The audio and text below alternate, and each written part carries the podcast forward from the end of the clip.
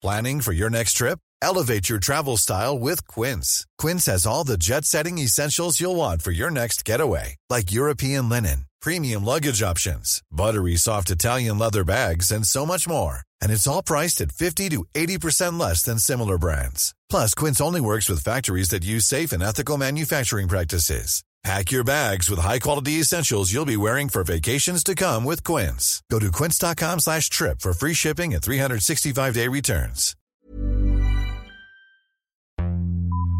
Vox Polony.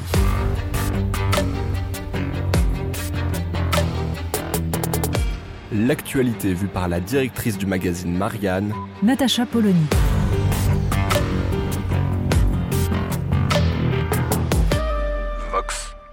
Les élites françaises qui ont laissé faire, et pour certaines organisé la désindustrialisation, avaient un brillant plan qui devait assurer la prospérité du pays, le recentrage sur les services, et tout particulièrement le tourisme.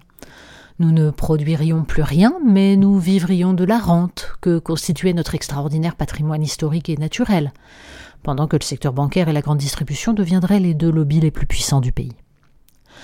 Un plan aux conséquences catastrophiques, dont la crise du Covid et la guerre en Ukraine ont montré qu'il avait laissé la France dépendante des aléas du monde, mais un plan qui plus est, dont ils n'ont à aucun moment anticipé les difficultés. Les touristes qui visiteront cet été la France risquent fort d'être échaudés par l'accueil qu'ils recevront. Services expéditifs, restaurants fermés trois jours sur sept, faute de personnel. Une des explications de ce futur désastre tient à l'un des plus profonds et des moins considérés parmi les mots français, le prix délirant du logement. Dans les zones touristiques, les saisonniers ne peuvent tout simplement pas se loger et renoncent donc à un emploi dont le salaire ne leur permettrait que de payer le loyer d'un petit appartement sur place. Face à cette situation, l'annonce d'Elisabeth Borne d'un plafonnement à 3,5% de l'augmentation des loyers semble lunaire. Au mois de juin, le tribunal administratif de Pau retoquait une disposition de la communauté d'agglomération de Biarritz, pourtant votée à 90% par les élus, obligeant les bailleurs à compenser les mètres carrés consacrés à la location touristique de courte durée type Airbnb, sur le modèle des décisions prises à Paris ou Bordeaux. Le motif invoqué par le tribunal La preuve ne serait pas faite que le prix prohibitif des logements sur la côte basque serait dû à l'augmentation de 130% des locations touristiques en 4 ans. De fait, ce n'est qu'un aspect du phénomène. La pénurie de logements se fait sentir partout en France, mais particulièrement dans des endroits dont l'attrait a fait exploser les prix de l'immobilier, alors même que la dimension touristique de ces zones implique un besoin de logements bon marché pour les saisonniers. Problème, les propriétaires ont intérêt à faire monter en gamme leurs biens pour les louer à des touristes, plutôt que de les réserver à des travailleurs impécunieux. Les chambres de bonne, autrefois laissées sous les combles au public moins favorisé ou à ces emplois de service que l'on savait indispensables, ont été depuis longtemps transformés en loft ou espaces atypiques, un effet inattendu de la généralisation de l'ascenseur qui a détruit la mixité sociale dans les villes. Et le télétravail, désormais, a démultiplié la demande de résidences secondaires, faisant exploser encore les prix. Hélas, personne n'a songé aux conséquences, surtout pas les pouvoirs publics qui avaient pris l'habitude de considérer que le logement doit être abandonné à la main invisible et bienveillante du marché.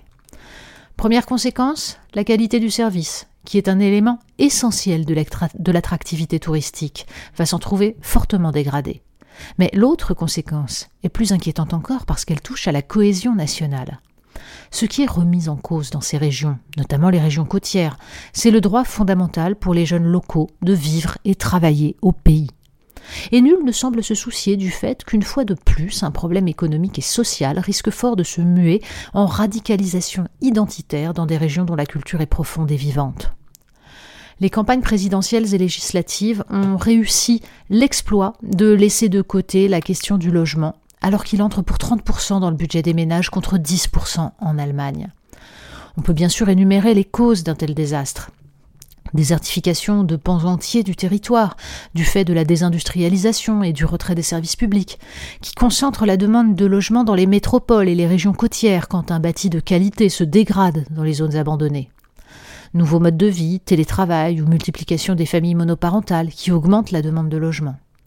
On ne, fera, pas disparaître par magie ces causes qui relèvent d'évolutions sociologiques profondes.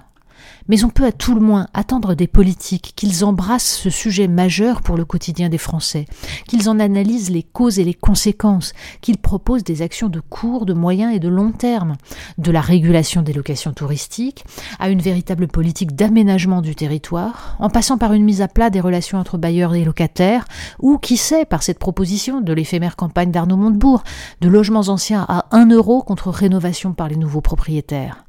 Bref, qu'ils fassent ce pourquoi les Français les ont élus, agir sur le réel. Vox Polony.